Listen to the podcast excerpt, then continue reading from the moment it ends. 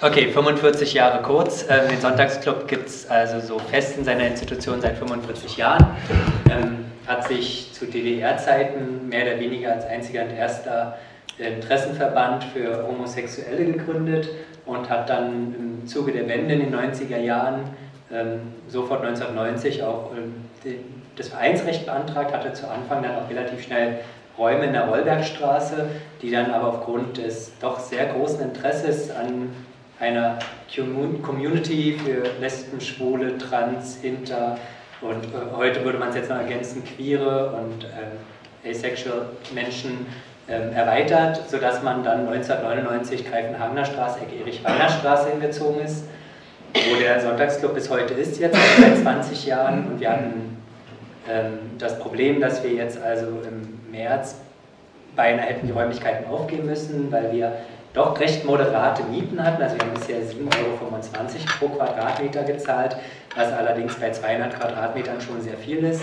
Jetzt muss man wissen, der Sonntagsclub hat zwar ähm, fünf hauptamtlich angestellte MitarbeiterInnen, wovon ähm, drei über die LADS, also die Landesstelle für Antidiskriminierung und Gleichstellung, ähm, finanziell unterstützt wird, worüber wir halt ähm, soziale Beratung anbieten, worüber wir die gesamten Gruppen, wovon wir über 40 ehrenamtliche Gruppen im Verein haben, die sich monatlich wenigstens einmal treffen, die meisten wöchentlich, wo also sehr viele Selbsthilfeangebote stattfinden im Kiez, über 5000 Menschen im Jahr das nutzen.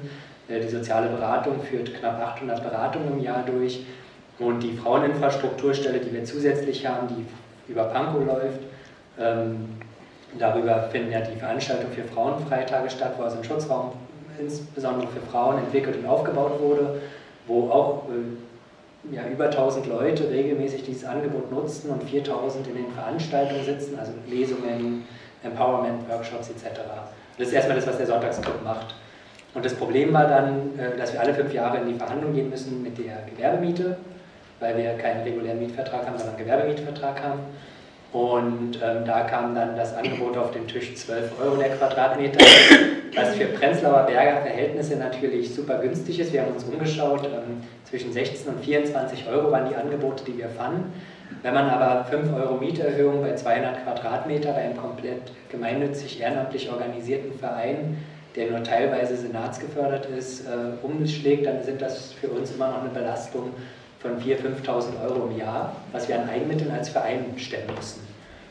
Und ähm, das ist eine gigantische Summe, die man zusammenkriegen muss. Wir haben das jetzt die ersten zwei Jahre über Crowdfunding gelöst, hatten Glück, dass das sehr gut ankam, ähm, sodass wir da die Lücke geschlossen haben. Der Senat hat uns, oder das Abgeordnetenhaus muss man eher sagen, sehr stark unterstützt, ähm, sodass wir da die Finanzierungslücke durch den Fehlmittelbedarf auch noch ausgeglichen bekommen für dieses nächstes Jahr. Und jetzt müssen wir weitersehen, wie wir im Prinzip die Jahre darauf das ordentlich hinbekommen, dass die Defizite nicht zu groß werden bei uns im Verein. Im Moment sieht es halt ganz gut aus, aber auch nur durch eine riesen Wirbel, die wir gemacht haben. Das Schlimme ist, dass man nicht mal sagen kann, boah, nur 12 Euro, ey super, können wir ja noch froh sein. Also ich habe Angst davor, was in vier Jahren kommt. Mhm. Weil wir sehen ja im Moment nur steigende Preise, keine fallenden Preise. Und das andere ist, wir zahlen jetzt 5 Euro pro Quadratmeter mehr aber weder hat sich seit 1990 ein einziges Fenster verändert, noch der Bodenbelag, noch die Heizungsanlage. Also wir zahlen einfach 5 Euro pro Monat mehr, ohne dass sich etwas am Nutzen für uns innerhalb dessen verändert hat. Und natürlich, wir wachsen, wir werden immer größer. Ähm, wir, würden, wir haben drei Büroräume für fünf hauptamtliche MitarbeiterInnen und ähm, ja, vier weitere, die wir sozusagen unterstützen. Und das ist dann schon so, dass wir auch in Intervallen tatsächlich arbeiten müssen, ähm, weil das sonst nicht geht. Und die Beratung braucht einen eigenen Raum, die andere Beratung braucht einen eigenen Raum. Man kann nicht eine Beratung zwischen Tür und Angel machen. Und wir suchen Räume, wir gucken nach Räumen. Wir bräuchten bestimmt 250 Quadratmeter. Und da wird man dann überall eher belächelt, weil A, so eine großen Objekte sind schwer. Dann äh, wollen wir im Prenzlauer Berg bleiben, weil hier ist der Sonntagsclub gegründet worden, entstanden. Und wie gesagt, 80, Hauptamtlich, äh, 80 Ehrenamtliche plus 50 weitere Ehrenamtliche, die unregelmäßig uns unterstützen, die kommen hier aus der Umgebung. Und wenn wir jetzt nach ja, Schöne, Schöneberg gehen würden oder nach Köpenick, das wäre wie eine Vereinsneugründung. Das hätte keinen Zweck. Und das ist halt so ein Problem, was wir haben, warum wir diesen Kiez brauchen und den Anschluss brauchen.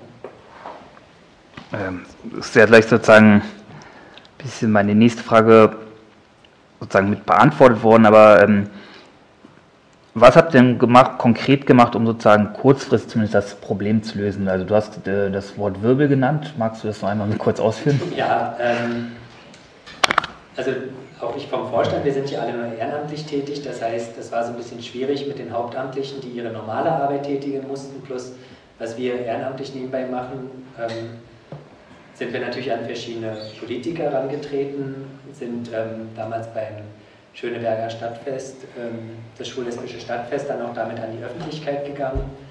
Und es gab erstmal eine riesige Welle der Solidarisierung im Zuge dessen, ähm, natürlich auch eine sehr starke Übertreibung. Medien wurden aber dadurch auch auf uns aufmerksam, wodurch wir Werbung machen konnten ähm, für unsere Crowdfunding-Kampagne. Das war das mhm. Erste, was sich entwickelt hat. Also, dass wir eine Crowdfunding-Kampagne, wo uns Leute Geld gegeben haben, oder weniger gespendet haben, dass wir das schaffen.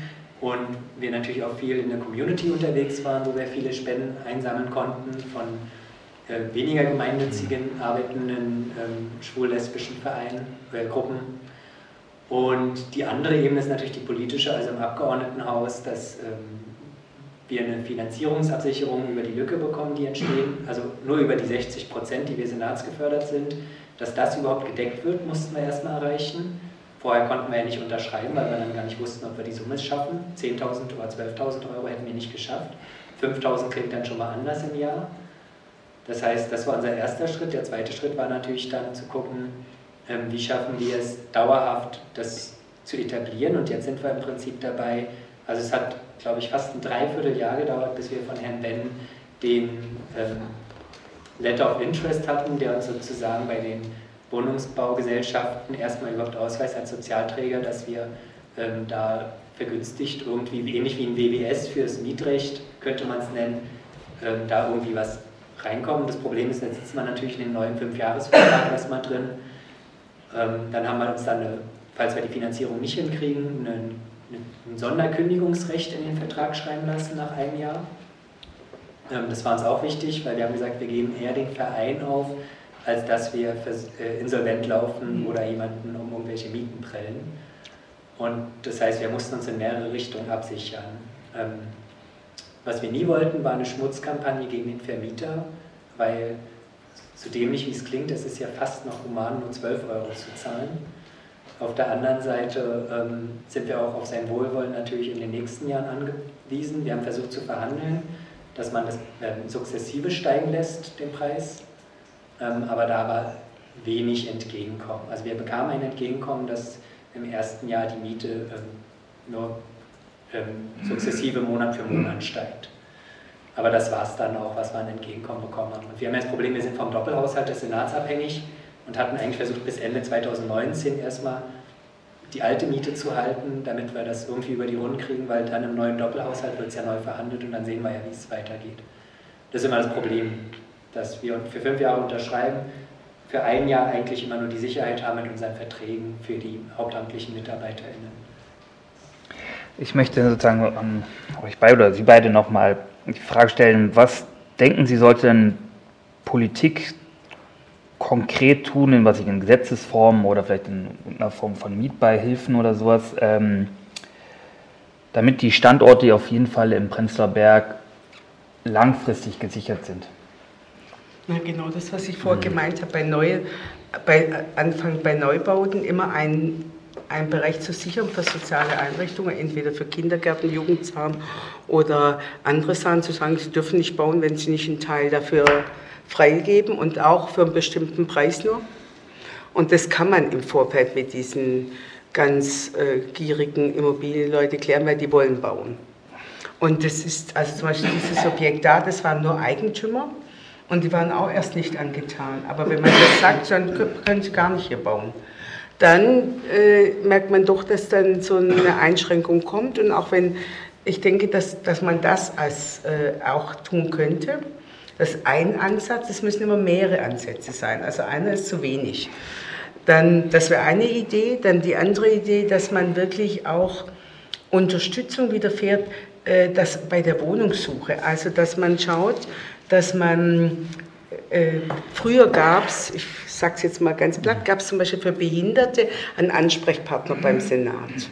Also wenn man behinderten Menschen mit dem Rollstuhl hatte, konnte man im Senat, da wurden alle Behinderteneinrichtungen in ganz Berlin gesammelt und da konnte man anrufen und sagen, welche ist frei. Ja, und heute ist man wirklich wie ein Wilder, sucht man eine behindertengerechte Wohnung. Ja. Und weil das müssen ja unsere Einrichtungen alle auch sein, behindertengerecht, weil wir auch Behinderte inklusiv haben. Wir haben ja nicht nur Menschen, die jetzt sage ich mal gut laufen können. Also wir haben einen großen Teil auch noch Rollstuhlfahrer. Und die müssen uns auch erreichen. Wir können nicht zweiter, dritter oder vierter Stock nehmen.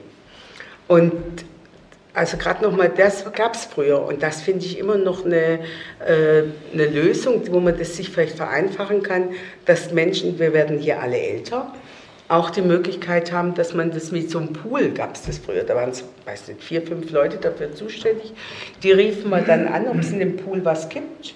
Und wenn sie sagte, nein, im nächsten Halbjahr nicht, dann hat man es selber gesucht und hat dann immer wieder angerufen und gefragt, gibt es was Neues. Also das war einfach äh, so eine, um eine Sorge, sage ich jetzt mhm. mal, auch für den behinderten Menschen oder auch für, das hat sich ein bisschen in der Politik durch dieses ganze Mietendeckel und andere Sachen sind diese Sachen wie Gewerberäume und soziale äh, Einrichtungen so in den Hintergrund geschoben. Wir haben mehrfach vom Jugendhilfeausschuss, ich bin Bürgerdeputierter im Jugendhilfeausschuss, seit ich hier in diesem Bezirk sitze, und das ist auch schon seit 92, haben wir, haben rausgegeben, dass wir möchten, dass sie wirklich, dass man äh, sich damit kümmert, die Politik kümmert, um für Jugendeinrichtungen und junge Erwachsene Räume zu finden. Das ist eigentlich ist es wahrscheinlich sehr schwierig von der Politik das durchzukriegen, aber ich finde, man sollte es immer wieder fordern. Und ich weiß nicht, warum das so selten umgesetzt wird beim Neubau, das gleich von vornherein zu fordern.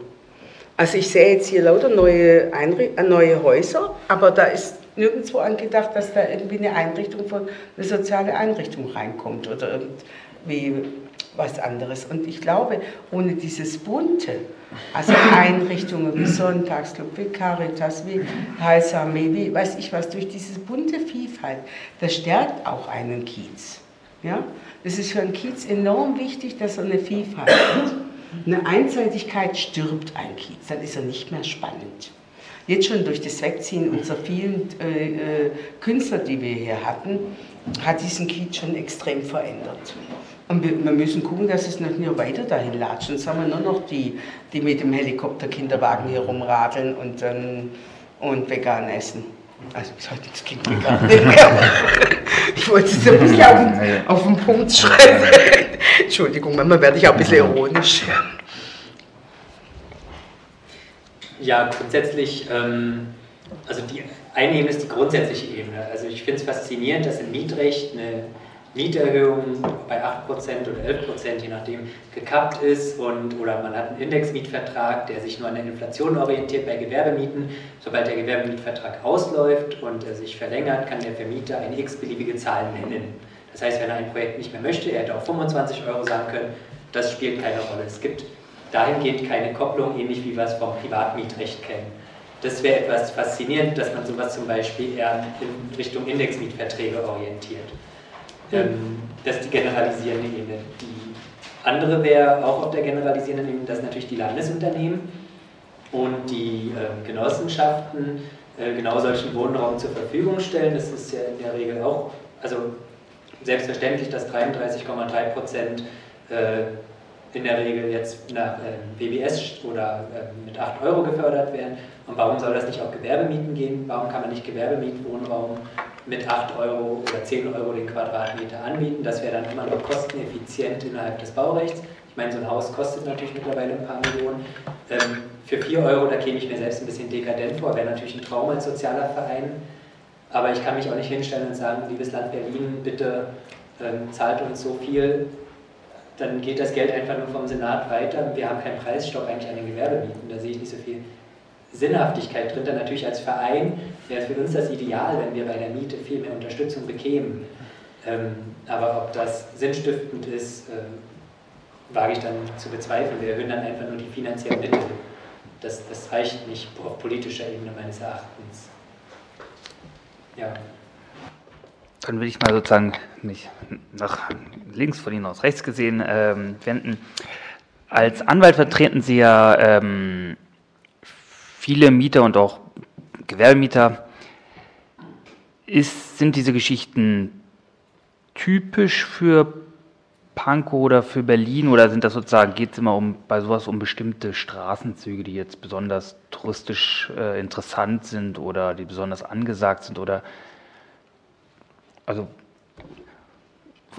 oder anders gefragt, verteidigen Sie auch, äh, was ich, kleine Vereine vielleicht Marzahn oder sowas, wo vielleicht die Gewerbemieten noch nicht so hoch sind? Naja, grundsätzlich ähm, ist ja äh, das, das Wohnungsproblem, äh, das wir in der Stadt haben, schlägt natürlich auch auf den, auf den Gewerbemietmarkt durch. Ähm, das heißt also überall dort, wo ähm, Gewerbemietverträge ähm, enden, gibt so ein strukturelles Ungleichgewicht in der, in der Verhandlungsposition. Also die meisten, die äh, über mehr oder weniger lange Zeit also an, dem, an dem Standort waren, wo sie sind, haben ein mehr oder weniger starkes Interesse da zu bleiben.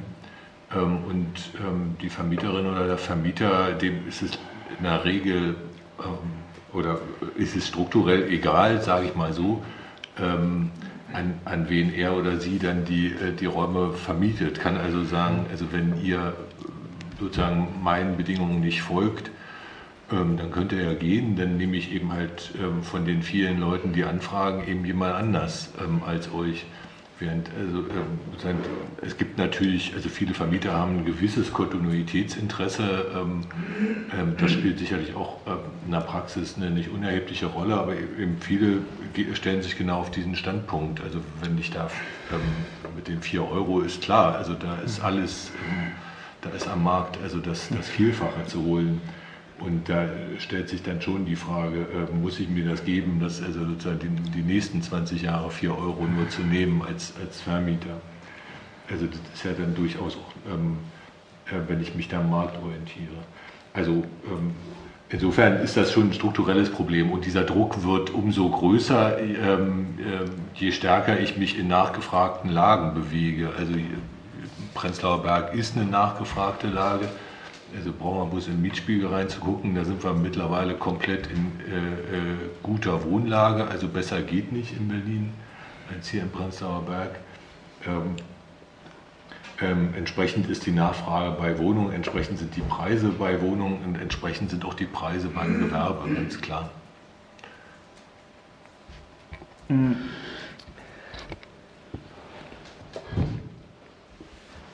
Frau Gottwalk, haben Sie denn so ein paar Zahlen zum Gewerbemiete, wie sich das in Berlin so in den letzten Jahren entwickelt hat? Und ähm, gibt es noch sowas wie Gewerbeleerstand im größeren Ausmaß? Zumindest, was mir immer so auffällt, ähm, was ja relativ leer sind, sind einfach so Shopping Malls. Also wenn ich hier zum Beispiel in die Schönhauser Arkaden gehe, würde ich sagen, ist ein Drittel leer oder sowas. Ähm, gibt es so ein bisschen so Zahlen, wie sich die Gewerbemieten entwickelt haben oder ist das, kann man das äh, es gibt Zahlen, also ähm, es gibt Zahlen von den Kammern. Ähm, es gibt auch, äh, ich habe neulich irgendeine Abfrage gesehen, ich glaube sogar von den Linken im Bundestag mhm. oder so. Ähm, ich finde die nur überhaupt nicht aussagekräftig. Also die sind so moderat, ähm, dass ich glaube, da stimmt was mit der Erhebung mhm. nicht. Oder die bilden Durchschnittswert mhm. oder so. Also wenn man jetzt nur von den Listen ausgeht, die ich bisher gesehen habe, die auch recht unsystematisch, glaube ich, gemacht werden. Es, werden also keine, es gibt keine Gewerbemietspiegel in dem Sinne. Äh, ist das, glaube ich, also nicht besonders aussagekräftig, was die Wirklichkeit mhm. angeht. Also ich lebe in Kreuzberg, äh, ums Cottbuser Tor rum, Nähe der Oranienstraße und wir haben dort, äh, ich dachte mal ein mhm. Beispiel, mhm. da hat sich vor einigen Jahren ähm, eine Initiative gegründet, was relativ ungewöhnlich ist, also so aus der linken Bewegungsszene heraus, die für Gewerbemieten, für niedrige Gewerbemieten eintritt und wo eben Gewerbetreibende organisiert sind. Ja, die heißt ORA 35 nach der Oranienstraße 35, wo ein Späti war und eine Änderungsschneiderei. Äh, mit denen fing das an. Und mittlerweile muss man sagen, die sind äh, was heißt erfolgreich? Also sie sind sehr quälig, äh, die machen sehr viel von sich reden, äh, die machen sehr viele Aktionen. Das letzte war Cottbusser Damm, ein Modegeschäft, Kamilmoden, wo man bis zum Schluss gekämpft hat, dass die da nicht rausfliegen. Da ist auch einfach gekündigt worden, oder da ist der Vertrag nicht verlängert worden und sollte dann um Extremes steigen. Ähm, und der Späti ist leider auch weg, also der musste auch raus, äh, aber das war ein Kampf, ich glaube drei oder vier Jahre hat das gedauert. So, das finde ich schon sehr ungewöhnlich. Mhm. Und aus diesen Erfahrungen, die die erzählen und wenn man da hingeht oder was die veröffentlichen, muss man ganz klar sagen, dass aufgrund der Konzentration in bestimmten Stadtteilen, also bei uns ist das wesentlich auch Tourismus, ist klar, hat man eine riesen äh, Touristifizierung, sagen wir immer, also Kneipen mhm. ohne Ende, alles was so äh, mhm. der normale Altersmensch nicht unbedingt jedes zweite Haus braucht. Und äh, die Preise steigen wahnsinnig. Die Kneipen zahlen da 40 bis 60 Euro teilweise Miete an der O-Straße. Und da ist natürlich der Druck, das da zu wechseln, also mhm. aus einer alten Kneipe einen neuen schicken, mhm. äh, was weiß ich, so Coffeeshop oder mhm. äh, sonst irgendwie ähm, was für Cocktails oder was weiß ich, der ist unheimlich groß. Ja, und äh, das kann man auch beobachten ums Cottbusser Damm, was eigentlich würde, ich will jetzt niemandem zu nahe treten, ich wohne da selber, aber ist nicht wirklich eine schöne Straße, kann man nicht mhm. sagen. Ja. Manche sagen sogar, wäre ausgesprochen hässlich, aber ja. ähm, das, das ändert sich, dass also die ganzen normalen kleinen Geschäfte, ne, mhm. die für den Alltag, für den Alltagskonsum zustehen, die, die verschwinden zunehmend. Und da kommt was rein, was, wo dann ja, die Touristenmassen dran vorbeilaufen und das Bevölkern ist klar. Und die, diesem Prozess fallen natürlich die sozialen Einrichtungen zuerst zum Opfer. Äh, dass äh, Kitas keinen Platz mehr haben, ist bei uns sozusagen Dauerthema äh, im Kiez. Der Bezirk klagt, er findet keine Räume mehr, selbst wenn er unterstützen will. Ich kenne das von der Sozialbehörde, dass die für Trägerwohnungen keine Wohnung mehr finden, dass Einrichtungen ausziehen müssen, dass also auch eine Regelversorgung nicht mehr gewährleistet werden kann, weil der Staat direkt keinen Zugriff hat auf den Raum, ja, der in privater Hand ist. So, das jetzt mal nur so als Background-Beschreibung, weil mich das seit mehreren Jahren beschäftigt und ich auch mit den Leuten zu tun habe und man im regen Austausch ist und das ständig überall an allen Ecken und Stellen hochflackert und es kein wirkliches äh, wirksames Instrument gibt, da was zu machen. So. Das heißt, wir jetzt als Linke, ähnlich wie die Grünen, die gehen auch in so eine Richtung, sagen, es muss erstmal auf Bundesebene etwas Analoges geben wie das Mietrecht im BGB also eine Art von Gewerbemietrecht müsste es geben, das gibt es nicht. Äh, kann Hendrik sicherlich gleich genaueres zu erzählen, er kennt sich viel besser aus als ich. Und da müssen bestimmte Grundfesten verankert werden, äh, die bisher nicht da sind. Äh, das ist zum Beispiel der ganze Bereich des Kündigungsschutzes. Äh, wir sind auch der Meinung, äh, dass man erstmal, was die Erhebungsfrage angeht, was du gefragt hast, also sowas wie ein Gewerbemietspiegel, analog des Mietspiegels erstellt wird, der dann auch die Funktion einer Obergrenze hat. Ja. Nach Lagen kann das ja ruhig unterschiedlich sein, ist das ja sonst auch, aber dass da bestimmte Grenzen eingezogen werden müssen, dass es sowas vielleicht wie eine Mindestvertraglaufzeit gibt. Ihr habt jetzt fünf Jahre, das erscheint mir von dem, was ich höre, jetzt bei den Wechseln, wenn neue Mietverträge kommen, die kriegen ein Jahr. Ja. Und dann sind die auch schon wieder draußen oder dann wird ein Jahr verlängert, wenn sie bereit sind, ein bisschen was draufzulegen und so. Das heißt, die Laufzeiten werden immer kürzer die Leute können sich gar nicht darauf einstellen. Ein ganz großes Problem ist Handwerk. Ne? Ähm, und ich nehme jetzt mal ein Beispiel, irgendein Handwerksbetrieb, die haben ja auch eine gewisse Kundenanbindung. Also wenn die zum Beispiel jetzt weg müssen aus der Straße XY und müssen in ein ganz anderes Gebiet, verlieren die ihren ganzen Kundenkreis. Also ich laufe ja nicht, wenn ich zum Installateur muss, fahre ich ja nicht äh, bis nach Treptow oder so, wenn ich in, in Kreuzberg wohne. Ja? Und, und diese ganzen Fragen sind, glaube ich, vielleicht kommen wir gleich noch drauf, Frankreich, französisches mhm. Recht, mit eingepreist. Also die sind sozusagen im Konzept von Gewerbemieten mit drin. Bei uns gibt es das alles nicht. Ne, da ist freies Spiel, freie Kräfte, Angebot, Nachfrage, Bumsfallerat. Dann steigt eben die Miete, weil der Wohnraum äh, so knapp ist und damit auch der Gewerberaum knapp ist. So, und das ist ein Riesenproblem, weil weder die soziale Versorgung gewährleistet werden kann auf Dauer und aber auch das, was das normale Wohnumfeld angeht, äh, sich ja komplett verändert. Also früher hat man fußläufig alle möglichen kleinen Geschäfte gehabt und das macht ja auch den Reiz des Kiezes eigentlich aus. Deswegen will man ja in bestimmten äh, Kiezen auch wohnen. Und das zerfällt zunehmend und das halte ich für ein Riesenproblem. Und äh, wir gehen dann zweitens, also was jetzt sagen wir mal die Bundesebene angeht mit ähm, Kündigungsschutz, dann eventuell sowas wie eine Mietpreisbremse einzuziehen auf der Basis eines Gewerbemietspiegels ähm, haben wir überlegt, äh, zusammen, also die Grünen überlegen genau das Gleiche, ob man nicht äh, analog zum Milieuschutz bei Wohnraum auch einen gewissen Milieuschutz für Gewerbe äh, äh, einrichten kann nach dem Baugesetzbuch. Bisher ist das nicht möglich. Aber wenn man sagt, dass dieser Milieuschutz ja als Grundlage hat, dass sozusagen die, die ortsansässige Wohnbevölkerung in ihrer Zusammensetzung erhalten bleiben soll, das ist der, der Grundgedanke von der sozialen Erhaltungsverordnung, und damit mittelbar auch die Auswirkung auf die Miete ist, ja, dass die gedämpft bleibt, dass man mit diesem gleichen Grundsatzgedanken sagt, aber eine Versorgung, eine gewerbliche Versorgung und auch mit sozialen Einrichtungen ist auch Voraussetzung dafür, dass die Wohnbevölkerung in ihrer Zusammensetzung dort wohnen bleiben kann. Dass man sozusagen sagt, so wie das beim Wohnraum ist, beim Privaten, müsste es auch für das Altersgewerbe und sozialen Bedarf einen ähnlichen Milieuschutz, sage ich jetzt mal, ein Türchen geben.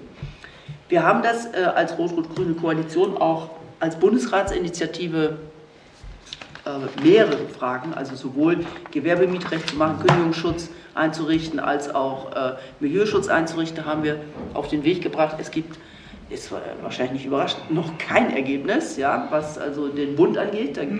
Es wird weiter beraten, wird geschoben hin und her. Den ganz genauen Stand kenne ich nicht von den einzelnen Anträgen, aber es gibt noch kein Ergebnis, dass man da weiterkommt.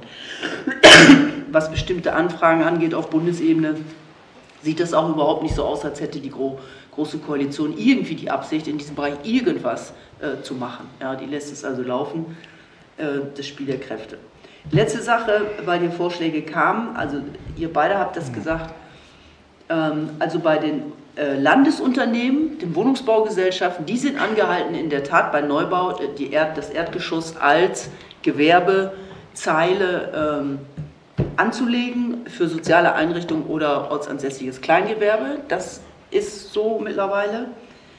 Äh, und wie gesagt, also jetzt auf Bundesebene Gewerbemietrecht, wir setzen uns dafür ein, es werden ständig Anträge gemacht, ähm, aber mit dieser jetzigen Zusammensetzung der Großen Koalition sieht das nicht besonders erfolgsträchtig aus.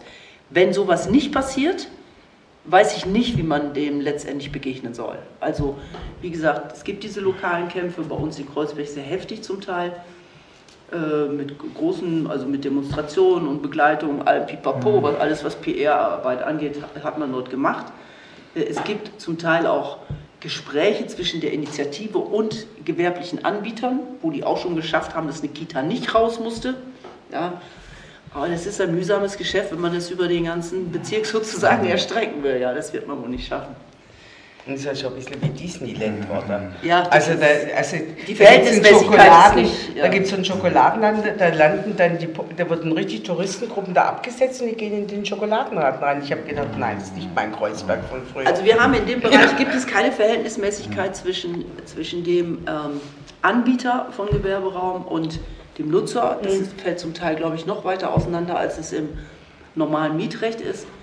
Soweit ich das verstanden habe, gibt es ja diesen besonderen äh, Mieterschutz, äh, also im Recht überhaupt sowieso nur, weil dem privaten Wohnraum eine besondere, besondere Bedeutung beigemessen wird. Das kann der Herr Anwalt bestimmt besser erklären.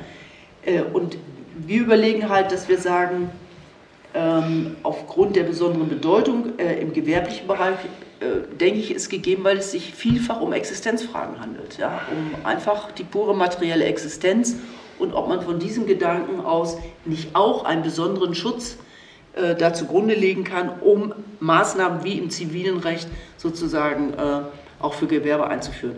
Was ich nicht weiß, muss ich ehrlich sagen, ich weiß nicht, wo man da Halt macht. Also auch die Deutsche Bank ist ein Konzern und würde mieten. Äh, an die hatte ich jetzt weniger gedacht. Aber ähm, also wie man das quantifiziert, gibt es zum Beispiel so eine Möglichkeit, dass man sagt, für diesen Bereich des Kleingewerbes ja, für die Großen, die sollen sich sonst wie rumschlagen, weiß ich nicht, kann ich nicht sagen. Da möchte ich gleich mal ein bisschen einhaken. Oder? Ja, also ich hatte ja das Vergnügen, auch mit relativ vielen Menschen im Zuge dessen zu reden. Äh, was wir festgestellt haben, ist, dass so die klassische Antwort von Maklern insbesondere war, es gibt grundsätzlich gerade zu wenig Gewerberaum in Berlin. Es gibt unheimlich viele, also der klassische Ausspruch war Start-ups, die mit 3, 4 Millionen Euro ausgestattet sind, die dann für vier Jahre irgendwo reinkommen und problemlos die 25 Euro zahlen. Und dass Berlin gegenwärtig erbaut sehr viel auch im Gewerbebereich und man die Hoffnung hat, dass in zwei, drei Jahren, wenn diese Einrichtungen fertig sind, sich das entlastet. Ähm, das andere ist, wo ich ja sage, ich will ja nochmal differenzieren zwischen gemeinnützigen Organisationen und grundsätzlich Gewerbemiete. Also ich habe nichts gegen eine Bar oder eine Kneipe, hatten wir hier im Prenzlauer Berg auch an jeder Ecke. Jetzt ist es halt ein Café oder ein Kinderladen. Mhm. Ähm, dass sich das verändert, ist glaube ich auch normal, je nachdem wie äh, die Bevölkerung, die irgendwo wohnt und sich entwickelt, sich verändert. Ähm, ich habe Schwierigkeiten damit, wenn im Prinzip die gemeinnützigen Träger, die also diese ganzen Sozialberatungen durchführen im Kiez, die äh, unterstützende Maßnahmen durchführen, das, da, da also das ist eine andere Existenz, von der wir an der Stelle reden. Deswegen finde ich es schwierig auf Bundesebene da so zu argumentieren, sondern würde es besser finden, dass man über, wirklich über dieses gemeinnützig bei Gewerbemieten auch argumentiert, viel intensiver noch. Weil das haben viele gar nicht auf dem Schirm, wenn ja, sie Gewerbe Du müsstest die rausnehmen. Also die Frage ist, warum gemeinnützige Träger unter Gewerberecht fallen.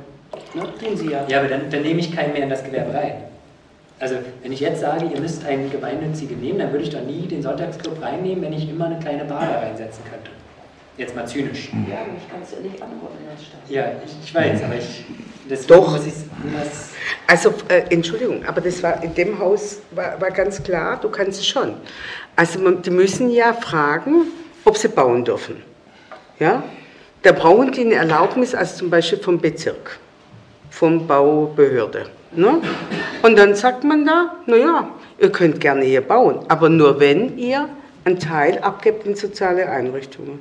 Sehr wohl ist das möglich. Und da, dass es Politik nicht macht, das ärgert mich eigentlich. Das, das, das wird ja gemacht, wenn ein Bebauungsplan gemacht wird. Ja? Also Nö, hier stehen fünf, sechs Häuser, wo das nicht gemacht wenn wurde. Wenn ein Bebauungsplan gemacht wird, kannst du das machen. Wird es ja. auch in der Regel gemacht. Äh, im, ähm, es wird ja auch im Rahmen der kooperativen Baulandentwicklung, äh, muss ja halt äh, 30 Prozent Wohnung für 6,50 Euro Belegungswohnungen Das ist was anderes, ja. Und in der Regel ist es so, dass wenn gebaut wird, die auch Plätze für Kitas und so weiter und teilweise auch Schulen mitbauen und finanzieren müssen. Ja. Wenn du aber nach äh, Paragraph 34 baust, also hast hier eine Baulücke, dann hast du Baurecht und dann kannst du keine Auflagen machen. Das ist je nachdem, wie die Lage ist. Hast du einen Bebauungsplan oder hast du keinen? Ja, und aber da das war in dem Fall wird, auch wird so. es in der Regel auch gemacht. Ich weiß nicht, wie das hier ist bei uns. In also in der Kopenhagener 8, da war 12 ist das genau, es war auch eine Baulücke. Und also mal mit Bomben oder sowas zusammengekrasselt. Mhm. Und, äh, also äh, und da, war, da hat man einfach das versucht durchzusetzen. Aber da man, machst du keinen Bebauungsplan, wenn du eine Baulücke hast. Und dann kannst du keine Verordnung machen. Du kannst auch über Bebauungspläne zum Beispiel ausschließen, in einem gewissen Maße, dass du Gastronomie, Wettbüros, äh, extrem auf Tourismus bezogen, das kannst du abdämpfen über einen Bebauungsplan. Mhm. Da musst du aber einen detaillierten Bebauungsplan machen, kostet sich zwei bis drei Jahre und dann kannst du auch solche Konditionierungen mit reinnehmen. Mhm. Hast du nur eine Baulücke, kannst du das nicht machen. Mhm. Aber mit ja. Verhandeln vielleicht doch. Mit Verhandeln kann man Entschuldigung. Das kann man immer, ja. derjenige, der das kauft, und darf nach 34 bauen. Der hat Baurecht, das kannst du ihm nicht nehmen, das ist der mhm. Unterschied. Ähm, da kommen wir vielleicht später auch nochmal zu. Ähm, meine nächste Frage geht an Sie. In vielen Zeitungsartikeln wird immer auf das Problem mangelnder Gewerbeflächen hingewiesen und auch oft wird, also wenn dann berichtet wird, immer recht individuell über das ähm, Schicksal des sozusagen Gewerbetreibenden oder kleinen Vereins, der gekündigt wird, berichtet. Ähm, eigentlich recht selten wird sozusagen allgemein mal das ähm, Gewerbemietrecht erklärt oder so. Das können Sie einmal kurz erklären, was jetzt der Unterschied ist zwischen dem Gewerbemietrecht und sozusagen dem normalen Wohnungsmietrecht? So in ganz groben Zügen. Das ist in Deutschland relativ schnell erklärt. Wir haben ja hier eines der restriktivsten äh, Wohnungsmietrechte in Europa und gleichzeitig eines der, oder das liberalste, glaube ich, ähm, ähm, Gewerbemietrecht in Europa. Ähm, ist die spannende Frage, wie das miteinander zusammenhängt. Die müssen wir jetzt hier heute aber nicht äh, beantworten. Also ähm, eigentlich gibt es ähm, im Gewerbemietrecht äh, so gut wie keine Einschränkungen, außer dass ähm, eine Befristung ähm, von länger als einem Jahr schriftlich äh, fixiert werden muss. Und die zweite Einschränkung, die mir jetzt spontan einfällt, ist, ähm, ähm, dass, aber das ist jetzt, na, das, letztendlich wirkt sich nur im Gewerbemietrecht praktisch aus, also dass, die, dass es andere Kündigungsfristen als im Wohnungsmietrecht gibt. Also wenn es nicht anders vereinbart ist, ähm, ähm zum Ende des übernächsten Quartals regelmäßig. Ähm, wie gesagt, ansonsten gibt es meines Wissens ähm, nichts Aufregendes, was da ähm, sozusagen an weiteren Einschränkungen gibt. Ähm, von diesen Kündigungsfristen kann man im Vertrag abweichen. Ähm, diese Schriftform, die ist absolut zwingendes Recht. Ähm, da äh, gab es in der Vergangenheit jede Menge Versuche, das irgendwie anders zu regeln und das ist von den Obergerichten immer wieder gekippt worden befristete Verträge müssen schriftlich formuliert sein. Ähm, dann möchten wir mal ein bisschen ähm, ins benachbarte Ausland gucken.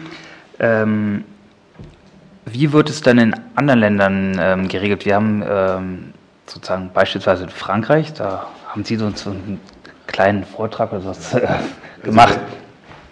Also, ja, genau. Noch, also, ja, ja. Ähm, ich habe mal kurz ein paar Ausführungen zum, zum französischen Gewerbemietrecht vor, ähm, zum französischen Gewerbemietrecht vorbereitet, muss aber also das mit ähm, einigen Einschränkungen versehen. Also das ist alles nur Ergebnis von Lektüre von Sekundärliteratur. Also ich, mein Französisch ist so schlecht, dass ich also nicht annähernd versuchen würde, also da in die ähm, mich direkt mit französischem ähm, Recht auseinanderzusetzen. Äh, das ist das Erste. Und zweitens, also die, ähm, diese Sekundärliteratur ist in Deutschland extrem spärlich. Es ist schon interessant, dass das so wenig interessiert, ähm, wie das in Frankreich läuft. Das ist, äh,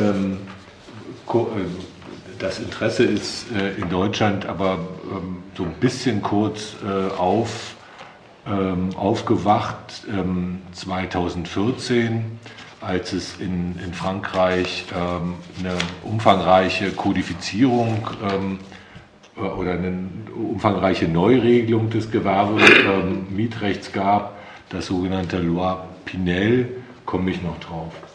Ähm, also ähm, Grundfigur ähm, des französischen Gewerbemietrechts. Ähm, das passt jetzt nicht so sehr zu den sozialen Projekten, aber ähm, tut mir leid, da, da habe ich auch nichts gefunden. Ähm, ist der, ähm, der sogenannte äh, Fonds de Commerce. Ähm, damit ist gemeint, dass kaufmännische Unternehmen mit Kundschaft Handel äh, oder Handelsunternehmen, Waren, Betriebseinrichtungen, Handelsname, Kundenstand, Patentrechte und den Rechten aus dem Mietvertrag. Ähm, das ist also, das, das zieht sich dann durchs gesamte Gewerbemietrecht, also das, das, das Gewerbemietrecht sozusagen nur ein Teilaspekt dieses ähm, ähm, Fonds de Commerce ist. Also in Deutschland äh, geistert das so ein bisschen als Gutwill des Unternehmens, also der, das spielt da so ein bisschen mit rein, ähm, aber es geht deutlich darüber hinaus. Ähm, ähm, die logische Konsequenz ist, dass es also ohne Zustimmung ähm, des Vermieters, also dieser, äh, dieser Fonds de Commerce, ähm, auch, auch, auf Dritte übertragen werden kann. Und ähm, er kann zur ähm, äh, äh, Kreditsicherung auch äh, hypothekarisch äh, übertragen werden. Das heißt also, ich kann eine Hypothek auf, dieses, ähm, auf diese Rechtsfigur aufnehmen. Ähm, das wäre in, ähm, in Deutschland ein Ding der Unmöglichkeit. Damit korrespondiert ähm, äh, der Fonds Artinasal und der Fonds Li Oh Gott, also das äh, E bitte wegdenken, ja. Ähm, äh, der Fonds Liberal. Ähm, aber schöner. Kommt von Lieb. Ja, in der Tat, ja. Das ist ein Lieb. Die Freiheit ist, lieb, ist schon lieb. Ähm, also das äh, weist schon darauf hin, also was gemeint ist, also dass eben halt ähm, ähm, das eine sind Künstler, das andere ist halt so das hier, was hierzulande als, als Freiberufler bekannt ist. Ähm, für die gilt, gelten aber also äh, nicht so enge ähm, ähm, Beschränkungen wie für Gewerbetreibende, also kaufmännische Unternehmen. Ähm, Vertragslaufzeit ist äh, mindestens für ähm, Gewerbemietverträge äh, neun Jahre und für alle anderen ähm, professionellen Mietverträge sechs Jahre. Ähm, Die Kündigung ist, jeder, ist jedenfalls alle drei Jahre trotzdem von Mieterseite möglich, außer bei Büroräumen, Lagerräumen und ähm, diesen Räumen, die ich da genannt habe. Also ähm, ähm, ich kann theoretisch the ähm, noch eine Laufzeit von länger als neun Jahren vereinbaren, aber ähm, das ist eine absolute Ausnahme. Ähm, die Kündigung äh, muss entweder per Einschreiben mit Rückschein oder der Gerichtsvollzieher erfolgen. Ähm, und ich habe ähm, die Möglichkeit, ähm, als Mieter einen sogenannten Verlängerungsantrag äh, zu stellen auf weitere drei Jahre. Und dieser Verlängerungsantrag muss ähm, ebenso wie die Antwort des Vermieters ähm, ähm, äh, auch immer durch den Gerichtsvollzieher äh, zugestellt werden. Dieser sogenannte erneuerte ähm, Mietvertrag hat eine Mietenbegrenzung auf zehn Jahre ähm, und ähm, dieser Anspruch muss zum Ende der Vertragslaufzeit geltend gemacht werden. Und ähm, für den Fall der Ablehnung gibt es dann Entschädigungsanspruch ähm, ähm, des, des, Mieters. Ähm, in der Praxis ist es wohl so, dass also, ähm, ähm, letztendlich also dieser Erneuerungsanspruch äh, kaum, also sich nur selten realisiert, aber dann so, so also dieser Entschädigungsanspruch eine sehr große Rolle spielt. Mittlerweile sind aber auch ähm, die Gewerbevermieter ähm, ähm, dazu übergegangen, ein sogenanntes Eintrittsgeld in äh, ihre Gewerbemietverträge zu nehmen und zu sagen, okay, also wir schließen den ab, wenn du uns also eine Summe X gibt und diese Summe X wird dann am Ende ähm, ähm, für, die, für den Entschädigungsanspruch investiert. Das soll wohl auch rechtlich zulässig sein.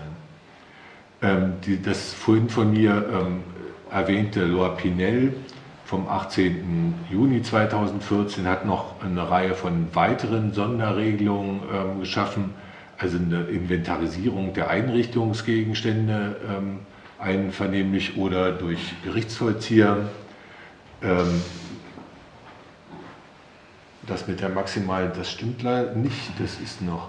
Dann gibt es ein Vorkaufsrecht ähm, für, für Gewerbemieter unter bestimmten äh, Bedingungen und ähm, bei der äh, Übertragung des, des Geschäftes auf einen neuen Mieter innerhalb des, äh, äh der Laufzeit des Vertrages gibt es eine, also äh, ist eigentlich Praxis, dass der ähm, alte Mieter eine Garantie für den neuen Mieter übernimmt, was eigentlich auch naheliegend ist. Sonst, ansonsten könnte ich also einfach ähm, das an jemand anders übertragen und der geht dann einfach pleite.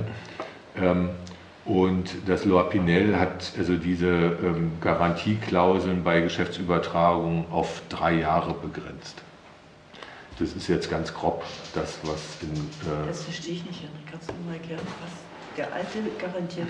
Nein, normaler, also früher musstest du dann quasi für deinen Nachmieter, den du innerhalb der, deiner Vertragslaufzeit, ähm, ähm also wo, also so eine Art Nachmieter. Also du hast ein, die, das gesamte Geschäft auf ein anderes Unternehmen übertragen. Ja, und du musst, also da stellt sich natürlich die Frage, also ist der überhaupt ähm, ähm, äh, solvent? Und das kann natürlich der neue Vermieter, äh, kann natürlich der Vermieter nur schwer kontro äh, kontrollieren und prüfen. Ähm, und da, muss, da hat ja also, ähm, ähm, der alte Mieter für den neuen Mieter also in der Praxis immer eine Garantieerklärung im Übertragungsvertrag ähm, abgegeben. Und diese Garantieklauseln im Vertrag, äh, die sind wohl jetzt im, na, seit 2014 auf drei Jahre beschränkt. Dann gibt es noch äh, Beschränkungen zu, zu Mieterhöhungen. Ähm, ähm, die dürfen ähm, äh, von Jahr zu Jahr maximal äh, zehn Jahre betragen. Äh, 10 Prozent betragen, Entschuldigung. Also mehr, mehr darf sich die Miete auch bei einer Verlängerung des Mietvertrages nicht, also das, was ich vorhin gesagt habe mit diesem Verlängerungsanspruch, ähm, ähm, länger darf das nicht sein. Ähm, diese, dieser Entschädigungsanspruch, das ist durchaus namhaft Geld, was man da kriegt, weil ähm, das orientiert sich dann aber auch daran, also wie wichtig der Standort für das Unternehmen ist. Also wer äh, flexibel ist, wird da sicherlich nicht so eine große Entschädigung bekommen wie jemand, der auf den, Stand, äh, auf den Standort angewiesen ist. Ja, danke. Ähm, dann möchte ich mal fragen an Frau Gottwald. Das französische Gewerberecht müsste ja eigentlich sogar recht attraktiv sein, sozusagen. Ähm, ist das eine Option für Linke? Weil eigentlich ist es ja ein, ein Recht, was jetzt, jetzt, wo auch andere Parteien mitgehen können müssten. Das ist ja nicht, äh, dass jetzt wir was Verstatigung fordern oder so, sondern es ist ja, kann man ja auch, was sich aus anderen politischen Positionen deuten, durchaus sagen, ähm, wir haben ein Interesse daran, sozusagen auf, auf Beständigkeit oder sowas. Ja, ja, es ist sowieso eigentlich ein Witz, äh, dass äh, diejenigen, die sich normalerweise immer als Lobby für ähm, Klein- und Mittelunternehmen äh, sich als Lobby bezeichnen, also sagen wir mal CDU, FDP und so weiter, ja in dieser äh, ganzen Chose überhaupt nicht funktionieren. Ja, also das geht denen sozusagen vorbei. Ne? Und ähm, das ist auch witzig, also wir hatten ja diese Debatten, weil wir haben ja schon einige Beschlüsse im Abgeordnetenhaus getroffen. Sie sind da immer ein bisschen sehr angefasst, wenn Grüne und Linke mit diesen Vorschlägen kommen, weil sie immer das Gefühl haben, das ist ihr Feld. Und dann kommt aber, hallo Frage, keine Antwort. Ne? Das heißt, weil das ein Eingriff in den Markt ist, gehen die da nicht mit. Und das bricht sich ein bisschen ihrer eigenen Ideologie, dass sie sich eher als äh, Interessensvertreter des Unternehmenslagers und so weiter ansehen. Das ist schon sehr komisch. Aber was ich jetzt interessant finde ähm, an diesem französischen Recht, äh, das ist ja nicht nur einfach eine Frage von, äh, da kommt jemand, dem gehört die Immobilie und der vermietet zu seinen Konditionen irgendwas, sondern diese Frage von Existenzsicherung und wenn man halt ein, ein Gewerbe hat, dass das mehr ist als nur der Raum, sondern der ganze Kundenstamm, das, was man verkauft, das, was man sich erarbeitet hat, was ist ja auch, sagen wir mal, man verkauft zum Beispiel eine Arztpraxis, könnte wahrscheinlich auch ein Friseurladen sein, wo, wo ja auch immer gefragt wird, wie viele Kunden hast du denn, wie viele Patienten hast du denn in deiner Kartei und danach wird natürlich auch ein bisschen der Wert bemessen. Kann beim Friseur wahrscheinlich auch so sein. Und dass, dass das so globaler gedacht wird, das ist das, was ich äh, gut finde, weil das die Lage auch trifft für die Leute, die rausfliegen oder wenn sich plötzlich die Miete, was weiß ich, 25 Prozent steigt oder 30. Ähm, und das hatte ich am Anfang mal gesagt, dass wir eben überlegen, ob sowas geht, dass dieser Gedanke der Existenzfrage, die dahinter ja schlummert, ob man daraus nicht was ableiten kann im Recht, äh, was zu einer ähnlichen Gleichstellung oder Gleichbehandlung führt wie bei privatem Wohnraum.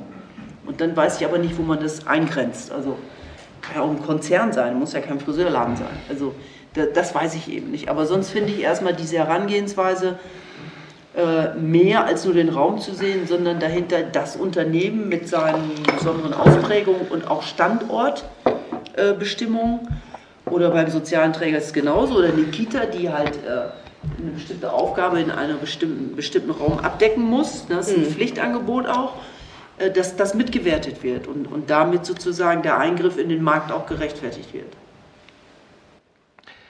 Ähm, Solf, ich möchte mal ein, sozusagen zweites Problem ansprechen beim Gewerbemietrecht. Und zwar ähm, in der Taz vom letzten Samstag war ja so Schwerpunkt äh, Gewerbe- und Gewerbemietrecht.